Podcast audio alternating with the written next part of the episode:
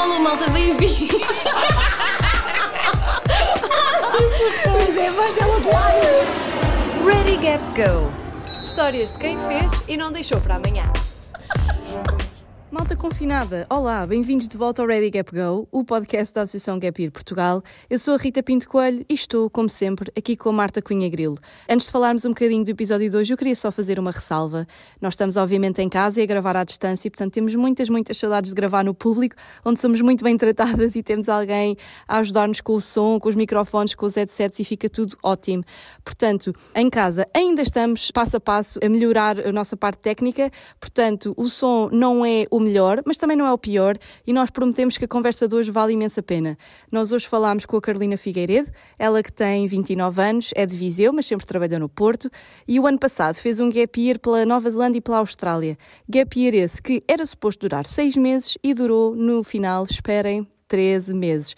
13 meses por causa de um certo bicho que já todos nós conhecemos chamado Covid-19. Marta, o que é que tu achaste do episódio de hoje? Olha, eu senti que estava dentro de um filme, daqueles em que a personagem principal decide renunciar à sua vida e ir literalmente para o outro lado do mundo à procura de outro tipo de experiências. E na verdade foi isso mesmo que a Carolina fez, não é? Quanto a vocês, não sei, mas eu sempre tive imensa curiosidade em ir à Austrália e à Nova Zelândia. E depois deste episódio e da forma como a Carolina retrata o tempo que lá viveu, bem, a minha vontade é também renunciar aqui à minha vida citadina e ir para uma quinta no Outback australiano. Eu acho que este é um episódio com o qual muitas pessoas se vão identificar, porque a Carolina, durante muitos anos, fez aquele percurso que nós na Gap chamamos de tradicional, até que chegou um momento em que percebeu que a vida era mais do que isto e que precisava de uma pausa. Foi aí então que ela acabou por ser acompanhada pela Gap Portugal, através do nosso programa incrível de mentoria, o apoio ao Gapper, como já devem conhecer, mas eu não vou aqui estar a contar a história toda. Acho que vocês precisam mesmo de se sentar e ouvir este relato maravilhoso da Carolina. Ela que é uma pessoa cheia de energia positiva que facilmente nos contagia a todos. Esperemos que gostem.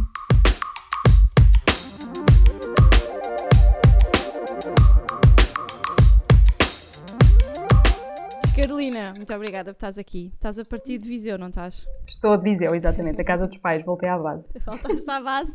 Depois de 13 meses na, na, Nova Zelândia e na Austrália, onde exatamente. viveste o Covid, que na verdade não viveste nada, não é? Exato. Tiveste a laurear a vida, a apanhar solinho, eh, enquanto colhias acelgas e cenoura. Inveja, inveja. Exatamente, exatamente. Mas olha, eh, nós, ah. acho que era contigo, era muito giro um, voltar ao início e perceber uhum. um bocadinho o teu percurso o que te levou okay. a este gap year tão comprido e pai, sem planos na Austrália e na Nova Zelândia. Conta-nos um bocadinho do teu, do teu percurso. Carolina Figueiredo, falando de mim, não é? uh, sempre foi aquela menina muito certinha, que uh, sempre um, teve tudo muito planeado na sua vida, não é? Pronto. E, e sempre o meu sonho desde, desde miúda era, era ser médica veterinária e consegui, não é? E entrei no curso dos meus sonhos, com as notas todas, sem reprovar nenhum ano, tudo muito certinho. Uhul! Uh, e, e, estudei, adorei o que estudei, pronto, e gostei muito do curso. Antes ainda de terminar o curso, ah, pronto, na altura houve também a hipótese de fazer Erasmus, mas como eu estava, não é tão empenhada naquele curso e queria efetivamente aprender as coisas como deve ser, eu achei, ai não, o quarto ano é demasiado importante para eu estar a sair do meu país e estar a aprender numa língua diferente, uh, é melhor eu fazer isto cá depois, se eu depois mais tarde quiser viajar, vou fazer e tenho uma experiência desse género. Portanto, nem Erasmus fiz.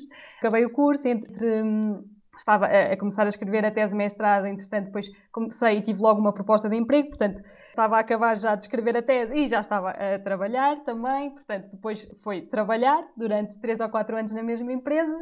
Entretanto, depois, eu, eu sinto muito isto, eu acho que, hum, pelo menos a minha geração, eu acho que ali passados 3, 4 anos, uh, nós queremos algo diferente, sabes? Mudamos ali um bocadinho o chip, acho, acho que crescemos uh, em campos tão diferentes da nossa vida que depois queremos ter novas experiências e pronto, e assim foi. Eu demiti-me daquele que seria um emprego de sonho, porque estava tudo a correr lindamente, estava nos quadros da empresa, tinha boas condições um, e, e, decidi abraçar Mas... um novo desafio. Pronto, mas havia ali qualquer coisa, não é? Havia ali um vazio.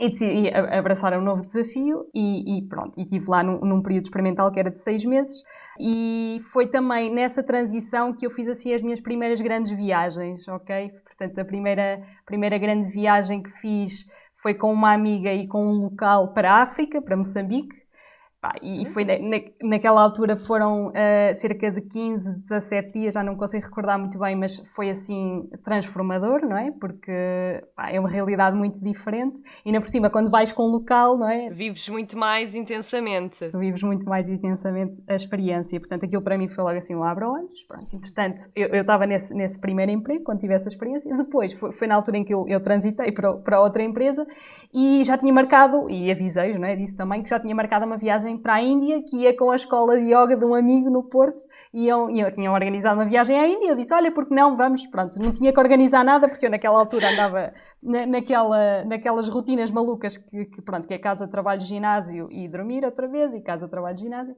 e não tinha tempo para andar a planear viagens, não é? E então aproveitei a oportunidade, e lá foi ela para a Índia, sem nunca sequer ser um, sonho meu, e foram também 17 dias não, mas na para Índia. Quem, para quem nunca tinha viajado, fazer Moçambique e Índia em dois anos seguidos... Certo, Ah, e, e, pelo meio ainda fui a Marrocos com os amigos, pronto, que também nunca tinha experimentado e foi espetacular, pronto. Mas aí foi assim uma viagem mais pequenina, de uma semana, com o carro alugado, os quatro, pronto. Foi assim uma aventura, mas também foi, foi muito engraçado e é uma viagem que aconselho vivamente quem tem assim tempo. Isso foi no meio, entre, entre Moçambique, eh, então fiz Marrocos e depois, eh, passado uns meses, em fevereiro, fui para, fui para a Índia com, com a escola de yoga desse, desse meu colega. Opa, e a Índia, para que... eu que não tinha o sonho de ir à Índia, percebes? Mas aquilo efetivamente é um país transformador. E eu fui para a Índia com tudo organizado, íamos naqueles minibus, portanto, não foi aquele contacto de viver com, como locais, ok? Mas mesmo assim, meu Deus, aquele país é assim uma coisa. Tens agora vontade de regressar à Índia ou. Eu acho que sim. Eu acho que quem vai à Índia uma vez, não é? Fica tanta coisa por, por ver naquele país. Ah, pá, pelo menos eu estive lá 17 dias, não é? E aquilo é uma experiência assim tão fora de série que tu pensas, fogo, um dia eu tenho que voltar lá, porque aquilo há tanta coisa que se pode fazer. é uma coisa incrível. Pronto. Nisto tudo, eu, estava então nesta transição. Eu também não estava, não me adaptei muito a, a este, este, novo emprego que eu, que eu abracei e com estas experiências todas eu pensei, fogo, a vida é tão mais do que esta rotina que nós levamos aqui neste, nesta sociedade. Pronto, e, e houve ali aquele, aquele, aquele período em que eu tinha, estava no período experimental e podia eu própria também tomar uma decisão e dizer, olha, não, não quero passar a contrato, não é? Porque depois a empresa pode dizer se quer ou não também. Mas eu optei mesmo por ser eu a dizer, olha, não, uh, vou, vou parar por aqui, porque também não, não, estava, não estava satisfeita. E depois começou na minha cabeça: ok, se tu queres parar, não estás feliz neste emprego, porque é que tu não vais pegar numa mochila e mandas-te para onde tu quiseres? Porque estas experiências efetivamente foram incríveis neste último ano, não é? Tinha sido naquele último ano, eu tinha feito estas três viagens fantásticas. Mas já estava a carburar uma ideia de um gap year e estava presente na tua ideia ou era só eu preciso de demitir e depois logo vejo o que é que eu quero fazer? Não, opa, sabes que aquilo é um período em que tu começas, quando tu começas a matutar a ideia, tu começas a matutar também planos A, B, C, D, pelo menos uma pessoa como eu, que é de, sempre teve tudo planeado e sempre tinha, não é? Estava a fazer tudo certinho na minha vida, estava a fazer a checklist da sociedade toda e eu, pá, eu tenho que, que ter um plano, não é? Pronto. E nisto, olha, tanto que era a história de eu ter planos, não é? Isto, isto foi uma coisa que eu trabalhei muito na viagem, que foi fantástico, foi ir sem praticamente nada marcado. Ou seja, vais e vais descobrir lá e vais, vais mesmo com o flow, não é? Como eu costumo dizer. Uhum. E, e, e, foi fantástico. O plano, olha, eu tinha esse, comecei a matutar sobre essa ideia de efetivamente, olha, pegar mochila às costas e mandar-me para o sítio onde eu quisesse, porque efetivamente também o bom destes quatro anos a trabalhar e de ter um, um, estilo de vida simples, é que eu consegui ir poupando e fazendo um bom pé de meia para eventualmente dar este salto, não é? Uhum. Até porque eu não precisei, porque há muitas pessoas que depois acabam por optar, ok, olha o destino, tem que ser um destino barato porque eu não tenho muito dinheiro, não é? Sim. Ou tem que ser só X meses porque eu também não, não... Ah, e tu nessa altura, se calhar, quando começaste esse pé de meia, até estavas a pensar se calhar investir num carro ou uma coisa assim. Houve, pois, aquelas coisas da sociedade, não é? Vai que eu vou precisar para um carro, que eu vou precisar para uma casa, ou pronto, aquelas coisas, não é? Que nós achamos que são as... Aquilo, aquilo que queremos. Quando lá ias ficar nas empresas. Empresa. Exatamente, uhum, pronto. Uhum. Só que a vida dá muitas voltas, a nossa cabeça muda muito, lá está, ao longo, ao longo dos nossos 20. E, e então, uh, um desses planos, olha, um dos planos era, eh, eu candidatei-me a uma bolsa de doutoramento que acabei por ficar e tive que recusar, não é? Porque depois foi aí que eu percebi, ok, ou é o doutoramento que vão ser 3, 4 anos a estudar, ou vais mochila às costas, com liberdade total, sem pensar que tens que voltar numa data X para começar a fazer o doutoramento ou uma coisa assim do género. Dois polos super opostos. Ah, sim, sim, sim, completamente. Pronto, eu, eu também sou menina para isto, não é? Eu gosto de desafiar. Mas essa, eu, e, e, é. Essa, é, isso é uma bifurcação enorme, como estava a Marta é. a dizer. Tu na altura isso atormentou-te ou tu já estavas mesmo. Pá, Vou-te explicar. Porque... É, é a ruptura completa. Eu já tinha decidido que me ia admitir, mas depois é aquela questão do medo, não é? E de quase pronto, daquelas quase imposições da sociedade que é fogo, tu tens que receber um salário. É? Eu nunca tive sem receber salário, não é? Eu, eu comecei a trabalhar antes de acabar sequer a, a tese de mestrado, portanto, para mim era quase aquela questão de que, ok, temos de ter sempre aqui algum fundo de maneio, temos... Opa, e depois eu comecei a criar algum medo, ok, eu vou-me demitir, mas e se eu precisar entretanto, não é? Mas pronto, eu estava super confortável também em termos monetários, não era por aí, mas é aqueles medos, sabes? Então tu começas claro. a criar estes planos só para perceber, ok, mas se eu precisar mesmo, será que eu posso ir por ali? Se eu desistir da ideia da viagem? Pronto. E então foi um bocado nesse sentido. Entretanto, já eu tinha a ideia da viagem e foi quando eu fui, uh, foi no ICBAS, na, no Instituto de Ciências Biomédicas Abel Salazar, no Porto, na Universidade, que a Gap Year fez um evento onde o Fernando foi o, o palestrante. Não é? Props para o Fernando. Fernando é uma figura mítica que é, é, provavelmente muita gente que fez Gap Year com a Gap Year Portugal uh, deve ter levado um empurrãozinho do, do Fernando. Fernando. Ah, sim, sem dúvida, sem dúvida. Quero dar aqui um agradecimento ao grande Fernando Vaz. Pronto, e ele, ele mostrou um bocadinho aquilo que tinha sido a experiência dele no, no Gap Year dele. Foi, bem, fora de série, mas foi um abrir de olhos para a Carolina, para além de já estar apaixonadíssima por tudo que ele estava a explicar e a experiência, foi quando ele disse: Olha, mas dos países mais bonitos que eu vi no mundo, efetivamente, porque ele deu a volta ao mundo à boleia com os amigos, foi a Nova Zelândia. E o meu sonho desde sempre, quando alguém perguntava qual é a tua viagem de sonho nesta vida, eu dizia sempre: Olha, é ir à Nova Zelândia. Nem, nem consigo muito bem explicar o porquê, sabes? Mas é porque eu sou muito ligada à natureza, sou médica veterinária, adoro a avifauna selvagem e eu pensei, bem, este foi um dos últimos países a ser tocados pelo bicho homem, não é? e então sim, quero sim. muito ir lá. E depois é aquela ideia, já que eu vou fazer uma coisa tão em grande como um gap year, não é? Que vá sozinha para o outro lado do mundo. Que é, olha, já que a loucura vai ser assim grande, vou mesmo sozinha para o outro lado do mundo. Que é outra coisa, não é? Tu não assim fazes mesmo. nada pelas metades, já se percebeu. Era isso que eu também estava a pensar. Não, eu, eu tenho um, um, lema de vida que é ou é ou não é. E os meus amigos também sabem isso. E então eles, nessa altura, também já, já todos, é? andavam com essa sempre atrás e pronto, a reconhecer um bocadinho esse, esse lema. E, e, e essa conversa, Fernando, no fundo foi tipo um pescar de olho do universo. Foi um pescar de olho do universo, foi falar que o Fernando não é depois, é de tempo é depois disso e o Fernando disponibilizar-se logo para mil e uma informações, tudo o que eu precisasse para saber sobre a Nova Zelândia e o Fernando efetivamente foi um suporte muito grande nesta organização da viagem, naquelas perguntas não é, que nos vão surgindo quando começas a pesquisar voos e onde é que vou pesquisar e o que é que eu, onde é que eu posso, quais é que são as coisas importantes de ter para uma viagem destas e o Fernando foi excepcional nesse sentido. Pronto, e, e, e assim foi, eu, eu demiti-me em julho, foi o último dia de trabalho, já, a partir de julho de 2019 já, já, já não estava a trabalhar, e comecei então a organizar este gap year, pronto, que na minha ideia seriam só seis meses, mais ou menos, não é? Meio ano, mas, mas pronto, olha, lá está, é, é mais uma, só, só demonstra que não, não, não podes controlar nada e que efetivamente tens que ir com o flow, como eu digo. Ah, depois uma um, pandemia meteu-se pelo meio e olha, uma pandemia meteu-se 13, 13 meses. Meteu-se mesmo pelo meio. Portanto, esse, esse primeiro mês a seguir a, a me ter demitido foi para organizar então a dita viagem para a Nova Zelândia, comprar os voos, até fui ver ontem, comprei no dia 18 de julho. Pronto, e é bom comprar com antecedência, neste caso, não é? antes disto tudo acontecer, eu consegui marcar o voo para dia 27 de outubro, que era a data, eu também depois era, eu, eu já, eu tinha, tinha um bom pé de meia, mas eu sou muito fuinha, portanto, para gastar dinheiro. Somos duas. E eu acho que lá está, todas nós já tivemos a experiência gap year também um bocadinho graças a isso, porque eu acho que se nós levarmos um estilo de vida simples, que é, é perfeitamente fazível, não é?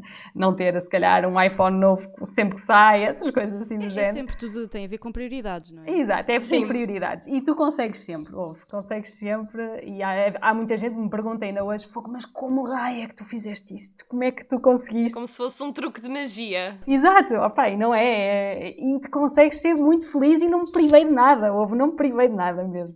Uh, portanto, foi, foi isso, foi planear a viagem para a Nova Zelândia, foi planear também um, os caminhos de Santiago que eu fiz antes de ir, que era um desejo meu também que eu nunca tinha tempo para o fazer, e foi também uma viagem de moto pela, pela costa do nosso maravilhoso país, em que saí em agosto e cheguei em setembro, sim. Foram 19 dias de moto.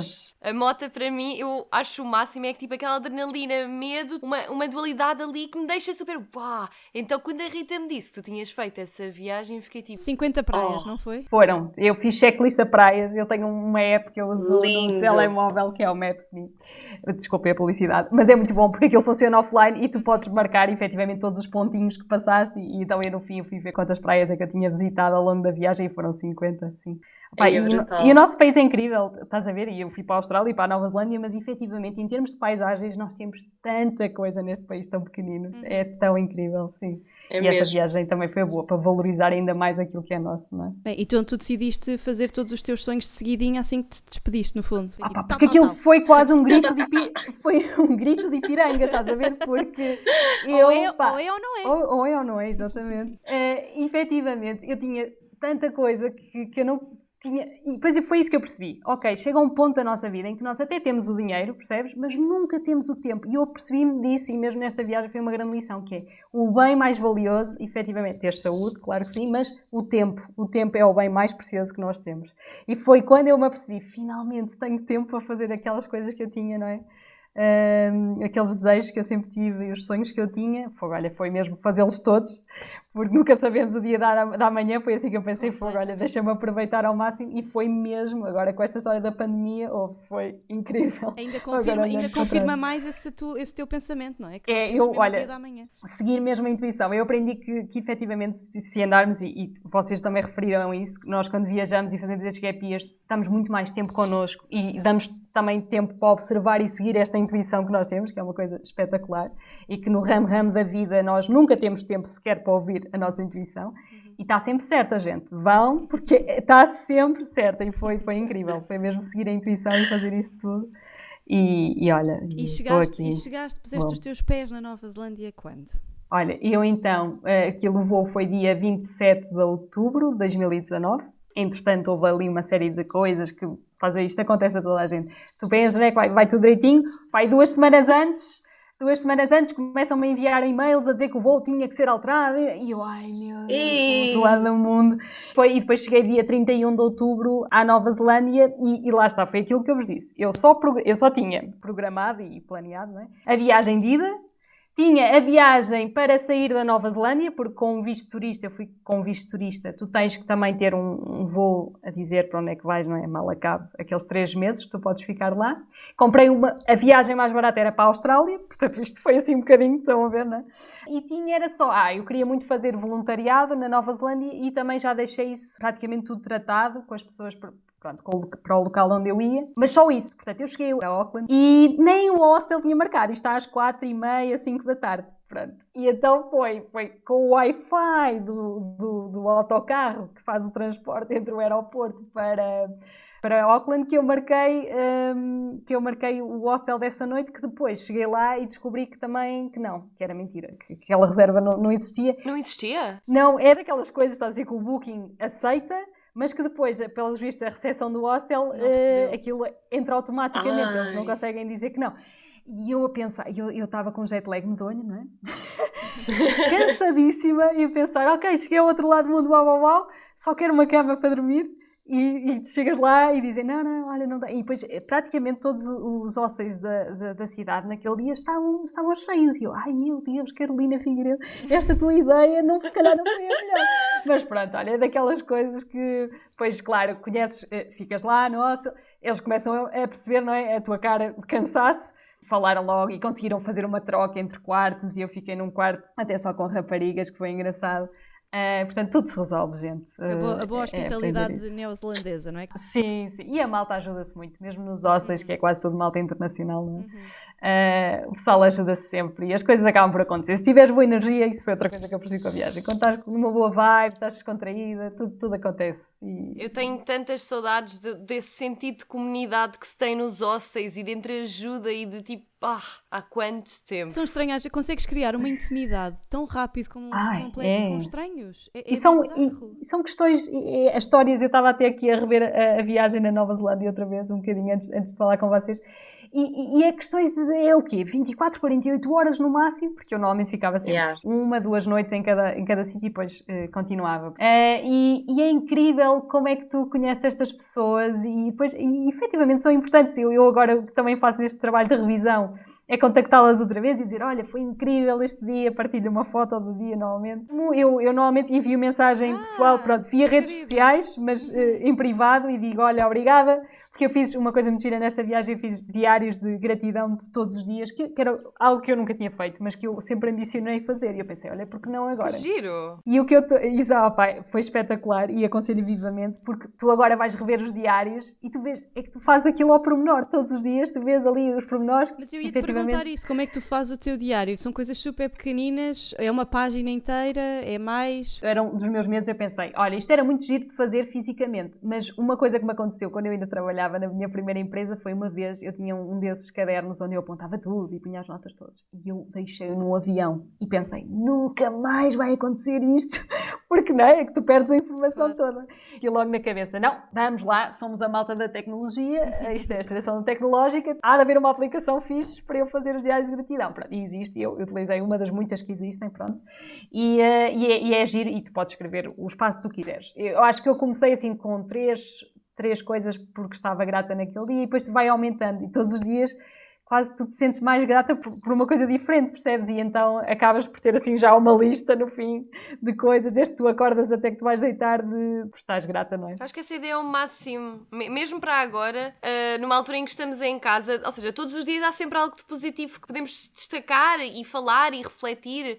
Eu acho que essa é uma ideia super engraçada. Eu ainda não tinha pensado nisso, nem, nem sabia, na verdade, que existia um nome para algo desse género. Uma coisa para mim podia ser apontar algo positivo, pronto, mas os diários de gratidão, só o nome parece que enche logo aqui o, o ambiente de positividade e de género, ok, bora lá então refletir, pensar, porque todos os dias têm coisas positivas. Ah, ah completamente. Dá-te perspectiva e ajuda-te a relativizar as coisas, não é? Não, é, é, é, super enriquecedor. Eu, eu comecei, e sabes que pronto, é aquela questão de tu supostamente para te tornares algum hábito demora 21 dias, segundo estudos. Uhum.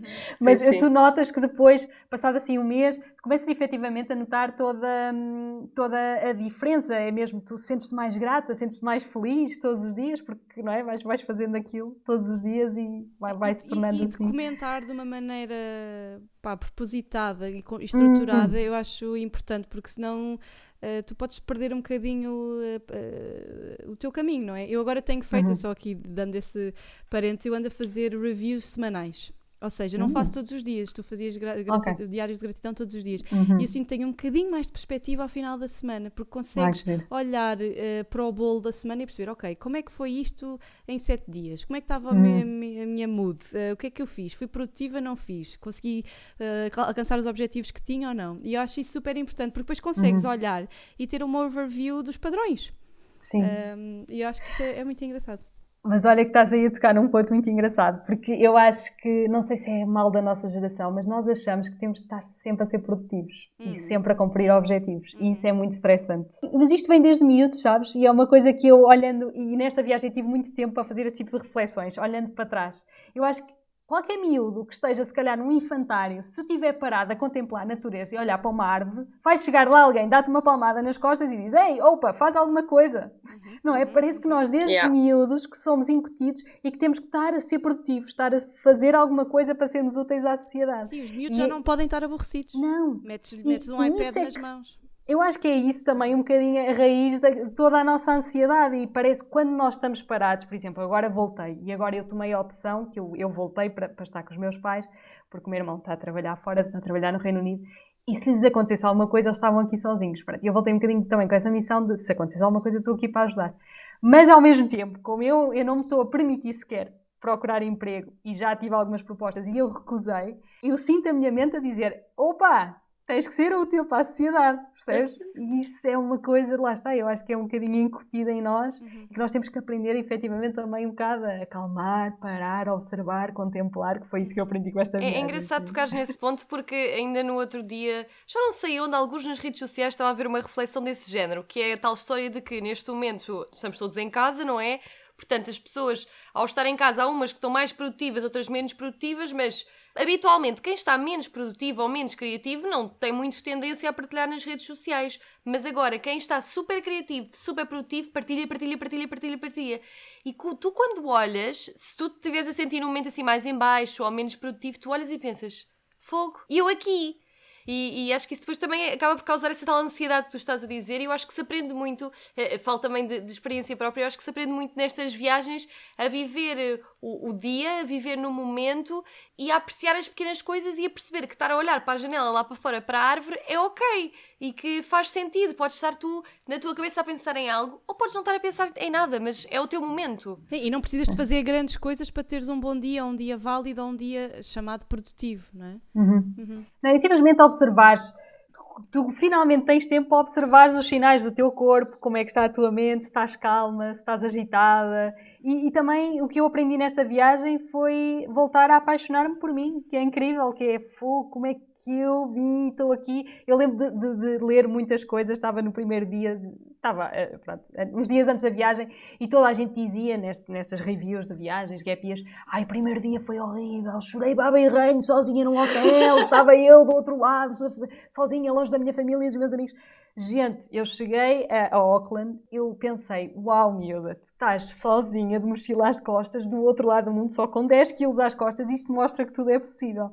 E, e, foi sempre a somar a partir daí. Eu nunca, nunca tive aquele dia, opa, há dias se calhar menos bons, dias que tens mais saudades. Há ali fases tipo o primeiro Natal fora de casa, passagem de ano fora, não é? Não estar com os teus grupos de amigos, mas são coisas diferentes, só simplesmente estás a fazê-lo de uma forma completamente alternativa que tu pensas, fogo, olha, esta oportunidade nunca mais vou ter na vida, foi incrível. Portanto, é sempre yeah. a somar, é sempre a somar e tu ficas todos os dias mais apaixonada por aquilo que estás a fazer e a ação. E, e mesmo com a partilha, eu nos primeiros tempos fui, fui partilhando eh, diretamente no Instagram e era muito giro o feedback das pessoas. E toda a gente tem, foi que incrível aquilo que tu estás a fazer. Mas eu, eu não seria capaz. Opa, e, e é um bocadinho isto que é, eu saí da minha zona de conforto.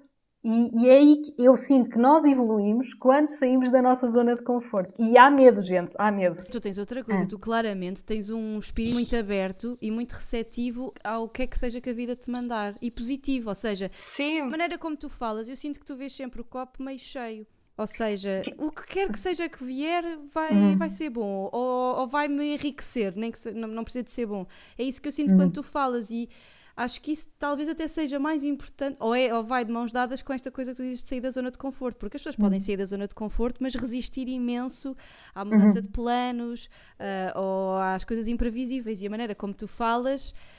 Pá, eu acho que a tua atitude ajuda muito a que a coisa se tenha tornado tão, tão boa, não é? Mas também eu tenho que ser honesta com vocês. Eu era uma Carolina antes do Gap Year, não é? E com o Gap Year veio uma Carolina também muito diferente. Foi assim uma abertura de olhos e, e eu, era, eu era muito ansiosa e, e, gostava de ter tudo planeado. E se saísse ali fora do meu planeamento, eram 31.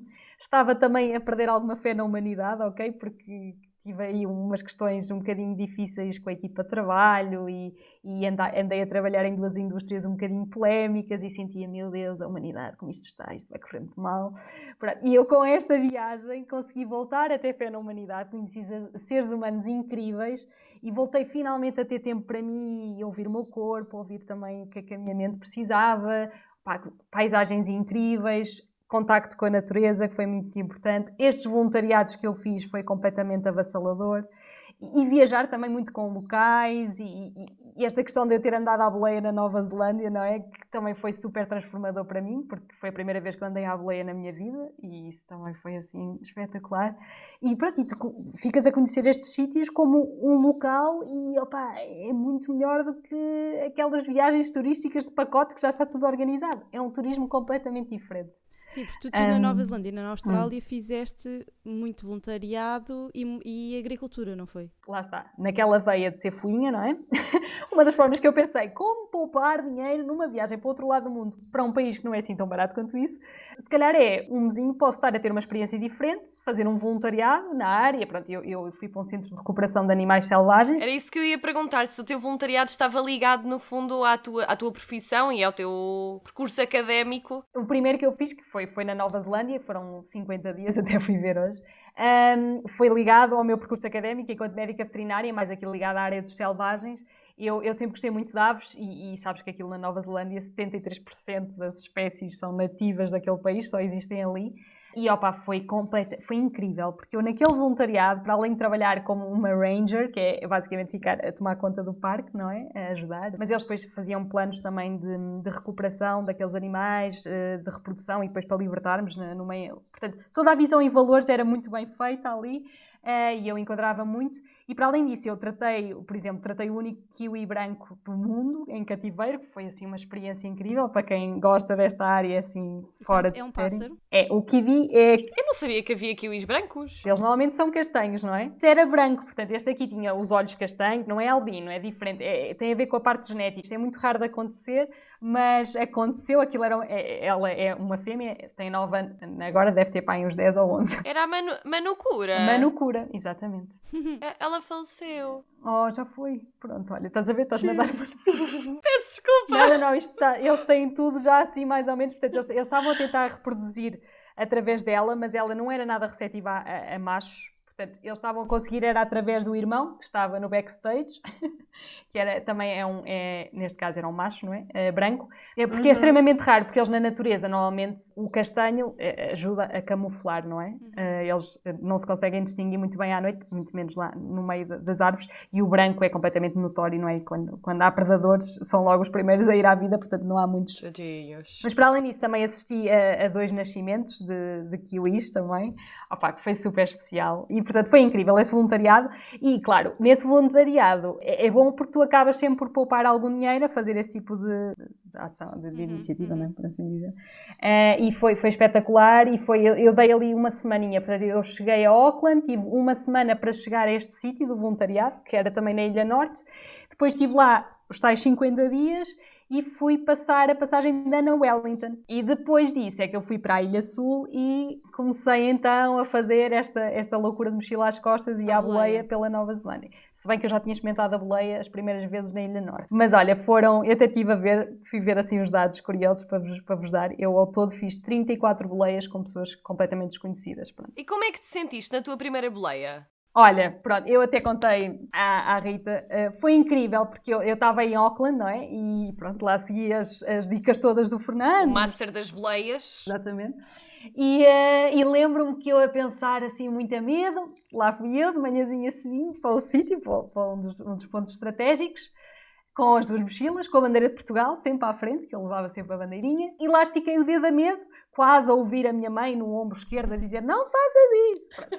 Mas- e, e depois para um carro e diz Olá, bom dia, precisas de boleia em português? E eu, ai meu Deus, o que é que se passa nesta vida? Porquê é que isto está a acontecer? Pronto. E então era um brasileiro que viu, viu a bandeira de Portugal e ele até não ia naquela, naquele sentido para onde, para onde eu queria ir, mas disse: Olha, não te preocupes, também era para te desejar um bom dia, vi a bandeira, ah, mas espera, exato, espera aqui cinco minutos e vais ter boleia para o sítio onde precisas, vais ver, isto é super tranquilo, o pessoal aqui na Nova Zelândia ah, ajuda imenso e adora dar boleias. E assim foi. Passados 5 minutos tive uma boleia logo de duas horas para sul, que foi espetacular. E a pessoa, pá, era, um- olha, era mesmo daquelas coisas, aquele camionista gigante, estás a ver, grandalhão, que tu vês nos filmes, tu pensas, isto só pode correr mal.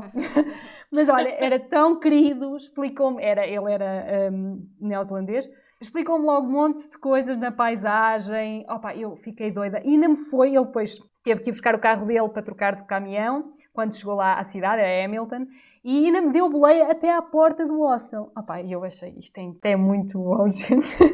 e, e pronto, e com isto eu, eu chegava sempre, normalmente eu tentava apanhar boleias de manhã, e chegava sempre, era das primeiras a chegar aos hostels, tinha, escolhia sempre a caminha que queria, portanto sempre na parte de baixo, não é? Do beliche. Ninguém gosta de ficar na parte de cima do beliche. Não, gente, não vale a pena, não façam isso. E, olha, foi incrível a experiência das boleias e conheci pessoas incríveis. Para além de pessoas da, da Nova Zelândia que tu conheces, não é? Que dão boleia, também conheces muita malta, não é? Turistas que também estão a, fazer os seus circuitos e que te apanham e, que, e tu partilhas com eles eh, montes de histórias. Ah, só fiz duas viagens de autocarro, que era para chegar a tempo ao voluntariado, quando já estava muito perto, e eu pensei, ai, o quão aborrecedor é isto. Muito melhor andar à boleia, estás a ver? E eu que nunca tinha feito boleias na minha vida, fiquei estou completamente rendida. Eu ainda arrisquei na Austrália uh, andar à boleia, mas foi só na Tasmânia, porque na Austrália não aconselhamos, malta, e o, o Fernando já tinha avisado isto. Mas porquê? As, é mais as distâncias são muito grandes. É. Epá, e depois podes ficar numa daquelas estradas que não passa lá ninguém durante certo. N tempo e é, um, é, sempre um bocado arriscado. Uhum. E há algumas histórias mirabolantes sobre boleias na Austrália. Mas pronto, na, na Tasmânia, como é uma ilha mais pequenina, eu decidi: olha, isto, isto é quase Nova Zelândia, vamos lá experimentar.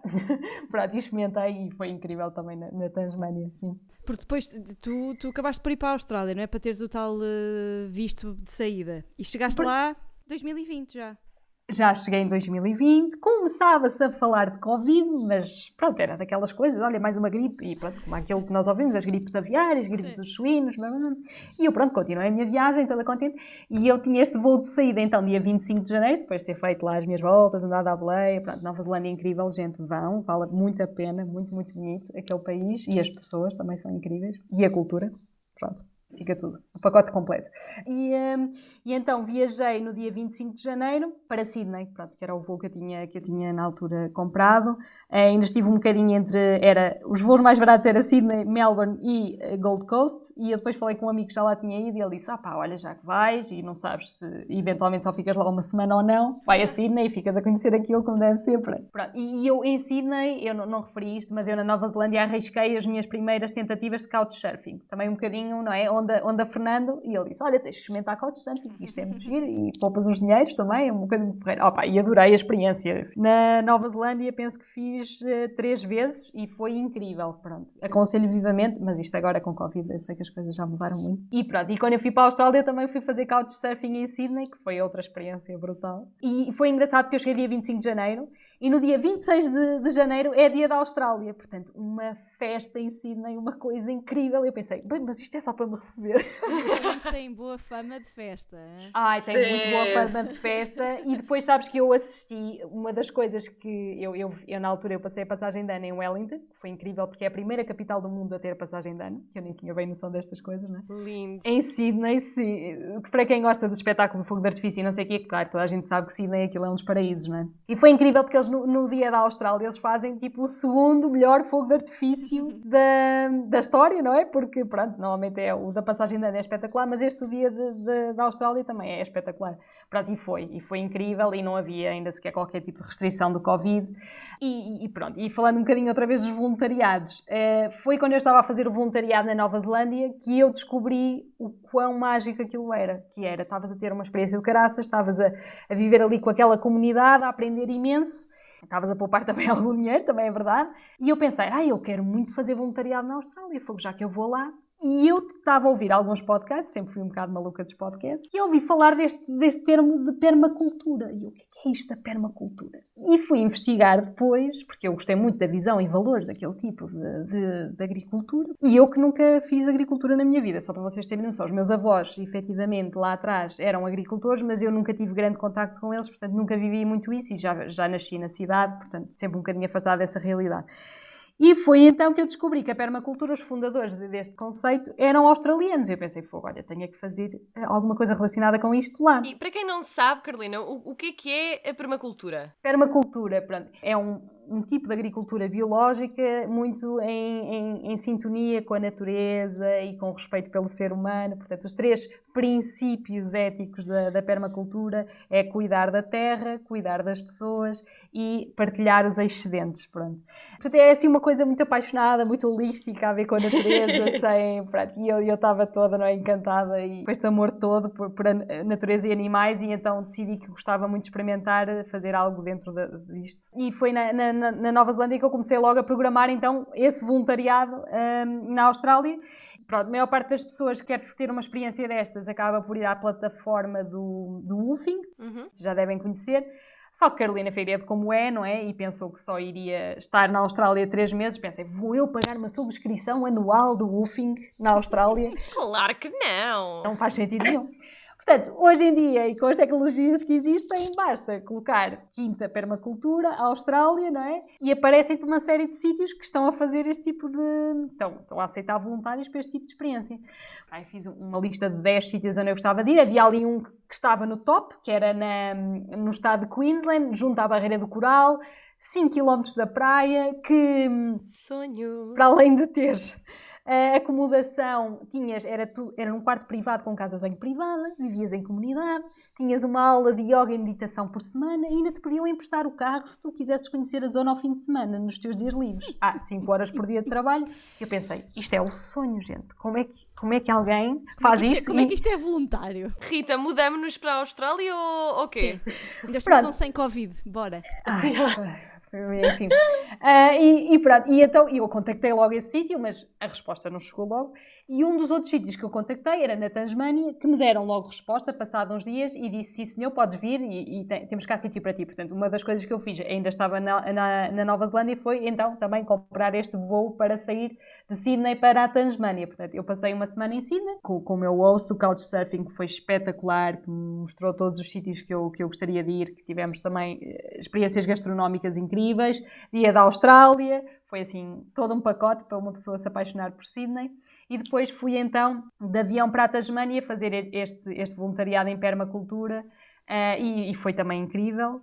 Acabei por fazer duas semanas de, desse voluntariado na Tasmânia. Nesse voluntariado conheci outras duas raparigas, uma inglesa e uma francesa, que disseram: Olha, então, mas acabando aqui o voluntariado, podíamos ir às três, pegar num carro e viajar na Tasmânia, nem que seja só uns dias, porque nós também não temos muitos dias, e, e fazemos assim uma aventura às três. Opa, e foi incrível, não é? Eh, Alugámos um carro durante cinco dias e acabámos por, hum, por fazer lá assim um loopzinho à Tasmânia, que é incrível, que é muito parecido em termos de clima com a Nova Zelândia, porque aquilo ainda é bastante afastado da Austrália. E para quem gosta da natureza, aconselho, aconselho vivamente. É assim muito, muito bonito. Tiveste algum encontro com cobras ou aranhas gigantes? Ou o Diablo. De... Ai, Diablo. Dá o teu fun fact, que eu não sabia isto. Não, é que sempre que alguém fala na Tasmânia, eu só penso no Taz da, Looney Tunes, no Diabo da Tasmânia. Exato, e nem existem, nem existem. Aquilo, a Tasmânia, atenção, é incrível porque, por exemplo, nós para viajar de carro lá, nunca podíamos perto de- do pôr do sol, isto é quando os animais normalmente estão mais ativos, tanto aves como estes animais selvagens, eh, estão mais ativos ao nascer e ao pôr do sol. E na Tasmânia, quem conduz à noite é mesmo muito, muito perigoso, porque existem muitos animais a circular nas estradas, é Uau. mesmo assim uma coisa, uou. Pode ser muito perigoso para ti, para o carro, e podes ter um acidente mais a sério, não é? Tudo depende do tamanho, sim, mas pronto. Mas sim, ainda existem alguns diabos da Tasmânia lá, foi uma espécie que infelizmente nos últimos anos teve um problema muito grande, eles tiveram uma doença vírica, e muitos deles eh, acabaram por morrer, mas eles têm lá alguns programas agora de, de reprodução eh, e estão a, a- tentar controlar os números outra vez. Mas sim, a Tasmânia sim, tem, tem assim muito, muitos animais eh, selvagens que só consegues mesmo encontrar lá. E para quem, para quem gosta de natureza e animais, é, é o sítio para ir. Para ti então era o paraíso. Foi para isso. Mas pronto, era eu saí da Tasmânia para Melbourne, porque era o voo mais barato, e porque eu tenho esta ideia que é dentro do país eu nunca vou apanhar avião, mas a Austrália não é? sai um bocadinho aqui quando tens que ir para a ilha, porque o ferry é três vezes mais caro do que a viagem de avião naquela altura. E então eu acabei só por apanhar então viagem até Melbourne, que era o sítio da- na costa mais perto, para tu, para tu chegares ah, outra vez à Austrália. Vá. E depois tive uma semana em Melbourne, outra vez a fazer couchsurfing, e viajei de autocarro comboio até Sydney, onde fiquei mais dois dias com o meu couchsurfer, o meu host de couchsurfing, Ah, com o mesmo. com o mesmo, porque ele disse: tens que voltar, anda cá. Eu aproveitei para descansar dois dias outra vez em Sydney e depois viajei de comboio até Rockhampton, onde foram buscar as pessoas desta quinta para eu fazer esse voluntariado, então já perto da barreira de coral, não é? Daquela Que zona fantástica. Pronto. Fizeste quando- e, e depois tu chegaste a ir, eh, quer dizer, estavas bem perto da, da barreira de coral, de Recife, não é que Sim, aquilo-? Coral Reef. É Coral Reef, é a barreira de coral. barreira sim. de coral, exatamente. Uh, pronto, o clima ali é espetacular, aquilo é subtropical, não é? Foi apaixonante e a quinta efetivamente é lindíssima. Uh, e eu era só para lá ficar um mês, mas foi aí que começou tudo a acontecer do Covid e estas restrições todas e esta, esta Por loucura favor, toda. conta-nos como é que isso aconteceu, pá, porque tu viveste um Covid diferente de nós que ficámos aqui. Yeah. Exato. Nós, dia Uh, 13 de março de 2020, Foi estávamos em 13? casa. Eu lembro, foi o dia em que eu Ai. vim para casa do trabalho. Sim, senhora. E tu estavas, tu Hum. chegaste a essa quinta em abril não foi? Eu cheguei esta quinta em março. Em março ainda? Eu. Sim, sim, sim, sim. Pronto, então foi, foi, ali no início. Tempo. Enquanto foi nós no início de março. dentro de casa, tu estavas a colher acelgas e cenouras. Sim, pronto. Aí outra vez numa quinta onde, onde que, que, se regia pelos princípios de permacultura, mais uma vez, em que é muito engraçado porque eles também, nesta quinta, eles também têm um restaurante, que eles acabam por abastecer o restaurante com, com os produtos da, da quinta. Que giro! Ah, e tu também tens direito a uma, não, uma, uma refeição, ou duas, duas refeições por, por semana no restaurante, que era outra, que eu pensei, como é que isto é possível? Opa, foi mesmo incrível. E então eu comecei a acompanhar as notícias, cancelaram-me o voo, entretanto, de regresso, que era dia 24 de abril, o meu, o meu visto acho que também ia acabar dia 25, 26 de abril. E eu comecei, uh, isto não está bom. comecei a acompanhar aquilo tudo. Agora, o dono da quinta foi incrível connosco e disse: Olha, as pessoas que já cá estão podem ficar o tempo que precisarem. Nós não vamos aceitar mais pessoas novas, porque vamos ficar em lockdown também aqui. Portanto, tirem o tempo que for preciso um, e nós somos autossuficientes e foi aí que eu também percebi o quão importante era nós aprendermos a cultivar as nossas e pronto, a crescer os nossos próprios vegetais e frutas, porque aí sim é que tu tens independência, por assim dizer, do sistema, porque numa questão destas de pandemia eu nunca tive medo de deixar de ter, não é, comida, porque nós estávamos rodeados de comida e de animais, opa, e e de papel higiênico? Papel higiênico também tínhamos lá. Portanto, não, pá, essa crise do papel higiênico eu nunca tinha percebido, mas pronto.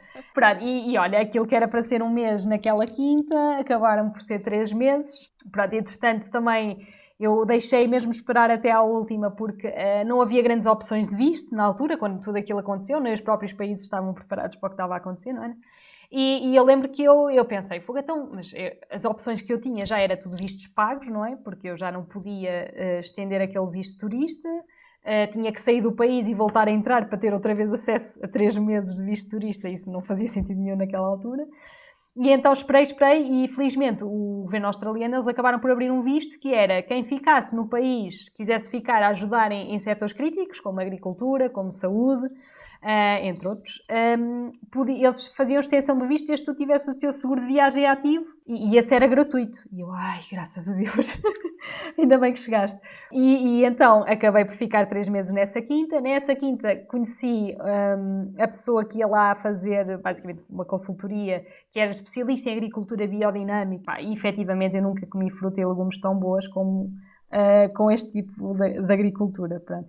E esse consultor é que me aconselhou, eu fiquei com uma excelente amizade com ele, ele aconselhou-me a ir uh, para um outro, uma outra quinta a fazer voluntariado como veterinária e era mesmo no, mais no centro do estado, portanto é aquele outback australiano. E então foi incrível, tive lá um mês, foi assim mesmo aquela vida de cowgirl, estás a ver? Adoro. Houve coisas que nem muitos australianos experimentaram sequer na vida, que é andar a cavalo, ali com, com o gado, com o chapéuzinho. Até trouxe um chapéu de estimação, que foi uma oferta deles, estás a ver? Aquele, aquele chapéu australiano. Ai, é brutal. E depois eh, eu tinha outro voo marcado, já para junho, julho, eu andava sempre a tentar remarcar os meus voos. E foi então que descobri que me tinham cancelado outra vez o voo, em julho, junho. E o consultor de, dessa, primeira, dessa quinta onde eu estive, na, na, zona da Barreira do Coral, é que disse: Olha, eu sei que te cancelaram o voo outra vez, eu vou precisar de ajuda para fazer os mercados locais. Queres vir trabalhar comigo? Porque eu preciso mesmo de, uma ajuda. E eu fui, isto é incrível, porque eu estava a aprender imenso. Só no, ele ia só um dia àquela quinta para dar tipo explicações e o que é que devíamos fazer. Não sei. E eu pensei: isto é a oportunidade de ouro para eu aprender e aprofundar. E ele ainda por cima quer que eu vá trabalhar para ele. E então fui e, e, depois acabei por ficar três meses a trabalhar com ele. Pedi extensão do visto outra vez, Sim. o mesmo visto que eu pensei que não me iam dar, não é? Porque eu já tinha concorrido uma vez. E como é um setor crítico, a agricultura, e sabes que eles dependem muito da mão de obra de fora para as colheitas e tudo. Uhum. E eles tiveram imensa dificuldade este ano porque não tinham ninguém, não é? As pessoas, muitas pois. delas saíram do país quando isto uhum. tudo começou a acontecer, as pessoas que normalmente fazem esta, estas colheitas e etc.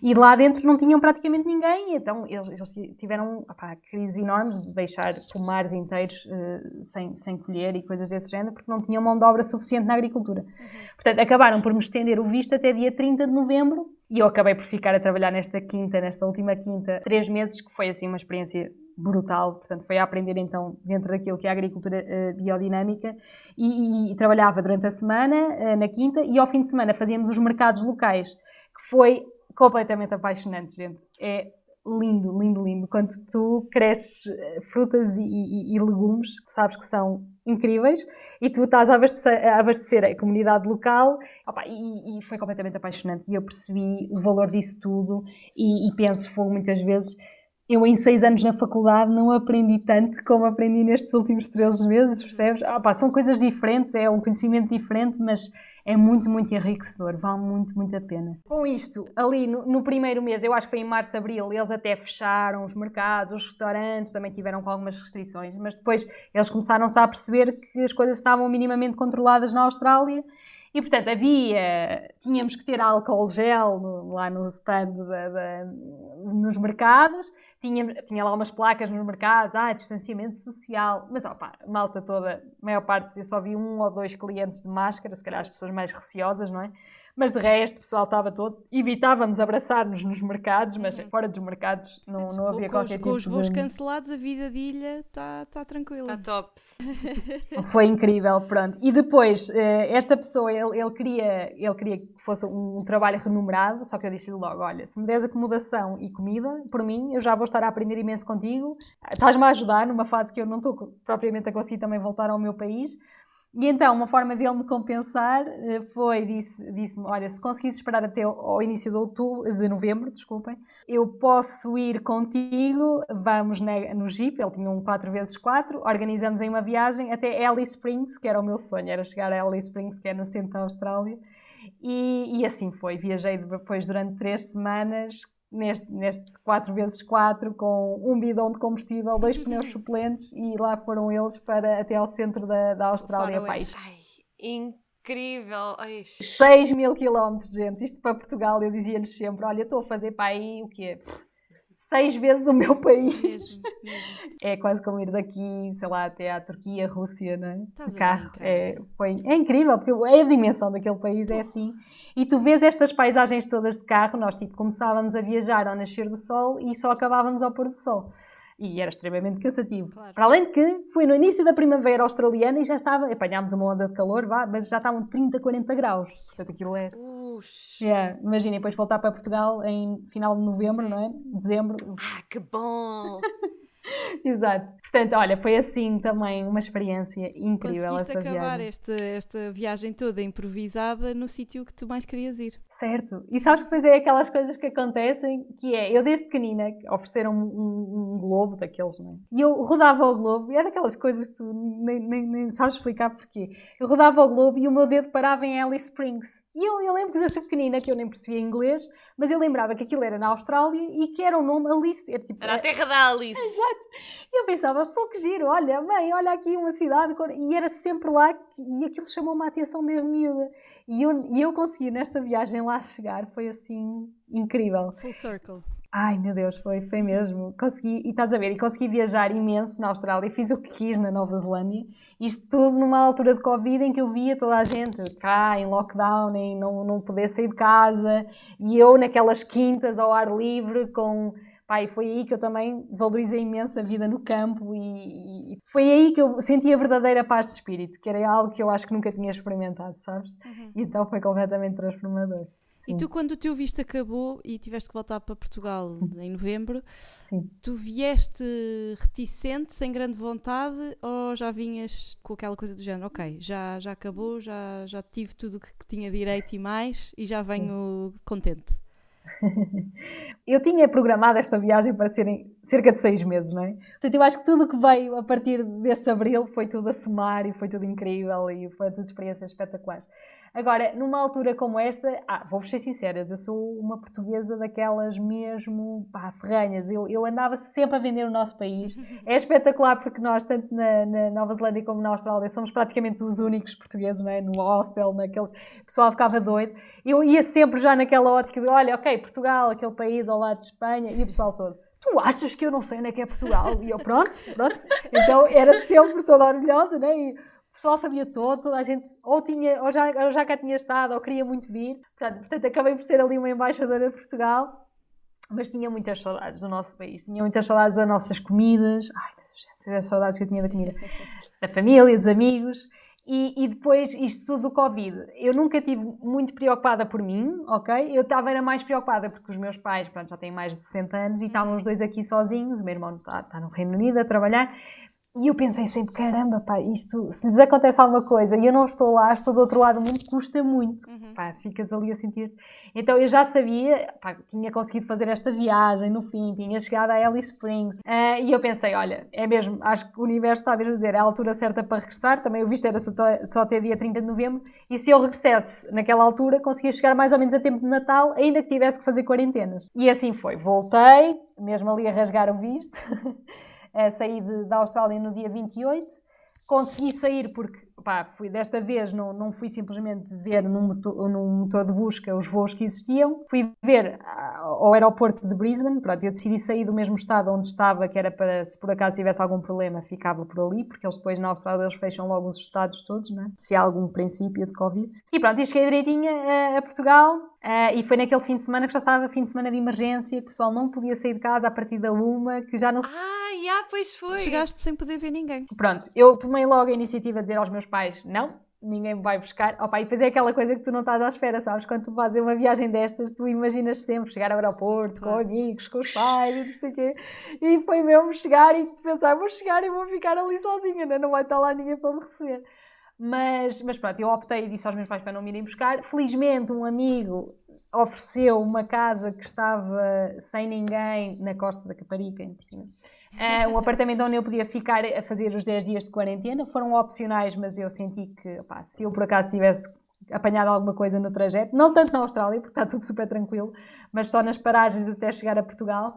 Portanto, optei por fazer aqueles 10 dias de quarentena que também acabaram por ser muito bons, sabes? Porque tu trazes tanta coisa da viagem, tu precisas de tempo para ti e para refletir sobre aquilo que aconteceu. Portanto, eu acabei. ao país outra vez. Exatamente, uhum. e teres tempo e estás na tua paz também, sem Pronto, e olha, eu sinceramente achei que esses 10 dias foram assim. Terapêuticos. Acabaram por ser terapêuticos, uhum. exatamente. E pronto, e passado esses 10 dias depois, os meus pais foram-me buscar. Mas pronto, mesmo a minha chegada foi mesmo muito emotiva, porque eu estava super tranquila, estás a ver? Quando tu estás até no voo e pensas, ah não, eu não vou chorar, isto está, está super tranquila, estou super bem, nem estou muito cansada.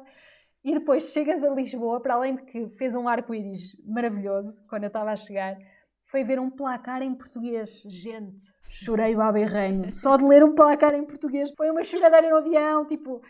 A hospedeira de bordo até estava tipo, o que, é que se passa? Será que ela está bem? Não está? Eu não conseguia falar. Depois lá me controlei, saí do avião e foi quando eu precisei pedir uma água no aeroporto e, a rapariga, não é? a funcionária, respondeu-me em português, uma choradeira, não conseguia falar, a soluçar e não conseguia. Opa, até tive que pedir desculpa à rapariga. Olha, foi assim uma cena. Portanto, é, quando, quando uma pessoa depois fica com saudades do país, opa, é super emotiva a chegada, por mais que tu aches que até a coisa está controlada. Uhum. Pronto, então foi um bocadinho E agora que, que estás mais ou menos há dois meses outra vez uhum. em Viseu, como uhum. é que uhum. tu te sentes hoje?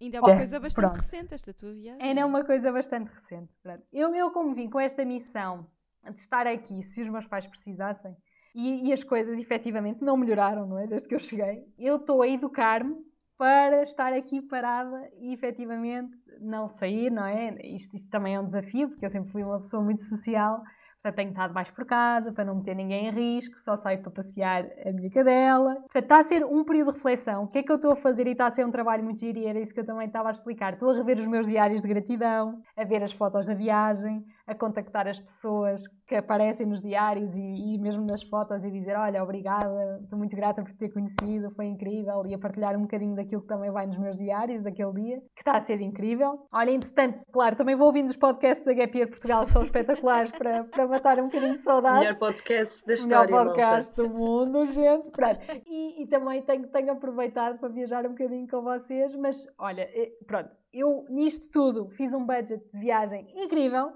já confessei os meus números ao, ao Fernando e ele deu-me os parabéns. Oi, portanto. manda vir, manda vir, queres saber? Não, olha, assim, eu viajei para Nova Zelândia e Austrália, que não são países propriamente baratos, gente. E com tudo, com as viagens todas, com o alojamento, com o transporte, pronto, com todos os gastos que eu tive lá, eu consegui fazer uma média de 17 euros por dia. Incrível. O que eu acho que é, bom. É incrível, é incrível. Eu achei-me que às vezes que isto é podcast, eu estava tipo de olhos arregalados só a olhar assim para a Carolina de género. What? Pá, é que imagina, é a Austrália e Nova Zelândia. Efetivamente. Agora, é, lá está, estas experiências de voluntariado, para além de tu conheceres pessoas incríveis, aprendes imenso, permitem-te poupar imenso, efetivamente. E houve Ai de quem me dissesse em julho de 2019, foi o último salário que eu recebi desde, desde esse dia até agora, que eu ia conseguir viajar para estes dois países sem receber um único salário e ainda vir para casa com um budget espetacular. Eu ainda tenho um pé de meia brutal, percebes? Eu não, também não estou com pressa nenhuma propriamente em arranjar trabalho. Portanto, estou-me a permitir também refletir sobre a viagem, perceber, assimilar tudo isto que aconteceu, percebes? Porque é muita coisa, efetivamente. Vocês também falaram disto no, no episódio anterior. É, é, muita coisa, tu vês uma pessoa muito diferente, só que eu sinto que é um bocadinho diferente daquilo que vocês se aperceberam que é. Vocês disseram quando voltaram estava tudo igual. E com isto do, do, do, do coronavírus, está tudo diferente, mas yeah. aberrante, sabes? Aberrante. Sim, sim, sim, que é do género, eu, eu, saio de casa e eu sinto quase a agitação e o medo das pessoas e, e, não poderes fazer a maior parte das coisas que até poderias normalmente fazer quando, quando regressas o, o, não poder também estar a ser social e espalhar a palavra e tomar aquele café com os amigos e fazer aqueles jantares de regresso. Portanto, Sim, não estou a ter nada dessas experiências. num país alien, completamente, não é? Completamente, aliás. A primeira vez que eu pus máscara e viseira foi quando saí no aeroporto e eu me apercebi, uh, isto não está bom. foi a partir daí que eu usei. Eu nunca tinha usado máscara na Austrália ainda, nunca tinha havido essa necessidade. Portanto, olha, está um mundo muito diferente. Uh, acho que aprendi coisas muito valiosas com esta viagem. Sinto principalmente esta parte de.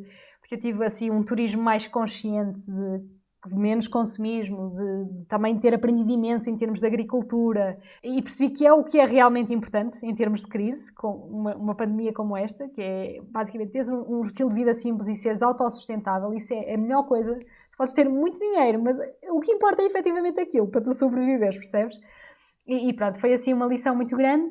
E então, olha, eh, foi, foi como eu vos disse, eu até já tive aqui algumas, algumas propostas de emprego, que é algo que eu também fiquei surpreendida, que, que não é, uma pessoa, é um bocado aquele, aquele medo que tu tens, não é? Quando voltas, muito mais numa, numa pandemia como esta. Mas eu estou-me a permitir, estou aqui a chicotear a minha mente e a dizer, olha, calma, leva o teu tempo, e percebe e vais agora viver a tua verdade e seguir o teu coração. Pronto. E, e, é isso. Eu acho que a partir de agora e depois de uma viagem como estas, não consigo fazer nada que não vá de encontro à minha visão e valores. E, e é um bocadinho e isso que eu estou a trabalhar. É, eu queria só acrescentar, Carolina, eu estava a ouvir-te e a pensar. Que inveja, mas que inveja boa, sabes? Eu estava a ouvir-te e a felicidade com que tu falas, e mesmo a felicidade que as pessoas não estão a ver, não é? Mas a felicidade nos teus olhos e a forma como tu passas toda essa emoção e todo essa, todas essas vivências que tu tiveste, é não só inspirador, mas ao mesmo tempo é bastante tipo, ah, quero. E uma pessoa quase que se esquece, há bocadinho, eu, eu já me estava a esquecer, se a Rita não fizesse essa pergunta, eu já me estava a esquecer que isto tinha sido há três meses ou quatro meses atrás, ou seja, foi agora mesmo e tu consegues. Primeiro estás a conseguir falar sobre isso de uma forma espetacular e depois a pensar que tu de facto tiveste uma experiência super diferente do que seria expectável à pala da pandemia, mas desta volta e sempre com uma positividade incrível. Faz-me lembrar quase o filme do Diz que sim a tudo, ou sim a tudo, já não sei qual é que é. As, as coisas vão surgindo, sabes? Eu, eu sinto muito isso. É quando tu estás com boa energia e tu estás a dizer, oh, oh, isto está a ser incrível, tu vais atraindo coisas incríveis. E as coisas vão surgindo. Lá está, nada disto estava programado. Eu nunca tinha programado fazer cinco voluntariados, nem, nem conhecer as pessoas que conheci, nem fazer aquela viagem no final que foi incrível, que era o meu sonho. Nada disto estava planeado. Mas as coisas vão surgindo quando tu estás com boa energia. E, e agora eu ouço muito, ai, 2020, este, este ano horrível, foi o melhor ano da minha vida, percebes? Foi, é, eu acho que sou aquela exceção praticamente no mundo inteiro, porque toda a gente diz foi um ano horrível, eu quero apagar este ano. Foi o melhor ano da minha vida, foi um ano transformador, foi, foi um ano incrível.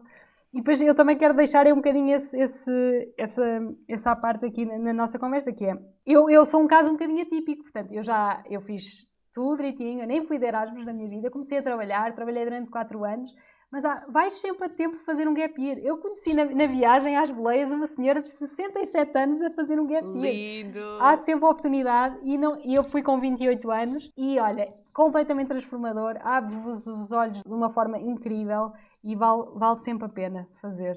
Estão sempre a tempo, é isso que eu também quero, quero deixar aqui. Sim. Carolina, muito, muito obrigada por teres vindo partilhar essa tua, a tua energia, as tuas reflexões que se calhar ainda estão aí em processamento. Ainda estão, ainda E estão. a tua mensagem, porque foi mesmo uma conversa inspiradora. Eu, eu viajei mesmo contigo. É o que a Marta estava a dizer, a inveja Same. boa. Eu ouvi a tua conversa ai é, que bom, que bom que fique quentinha cá dentro de ouvir esta tua uhum. conversa uhum. e fico só com vontade de eu ir fazer isto e toda a gente de ir uhum. fazer uma coisa deste género, de ir com essa tua abertura de espírito e de gratidão, no fundo. Ah, há Mesmo. pessoas incríveis no mundo, é, e, tão, e tu encontras família do outro lado do mundo, isso é que é bonito. E pronto, e há esperança, gente, há esperança no mundo.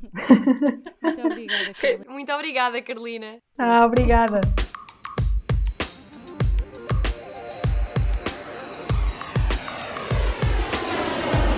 Get Go.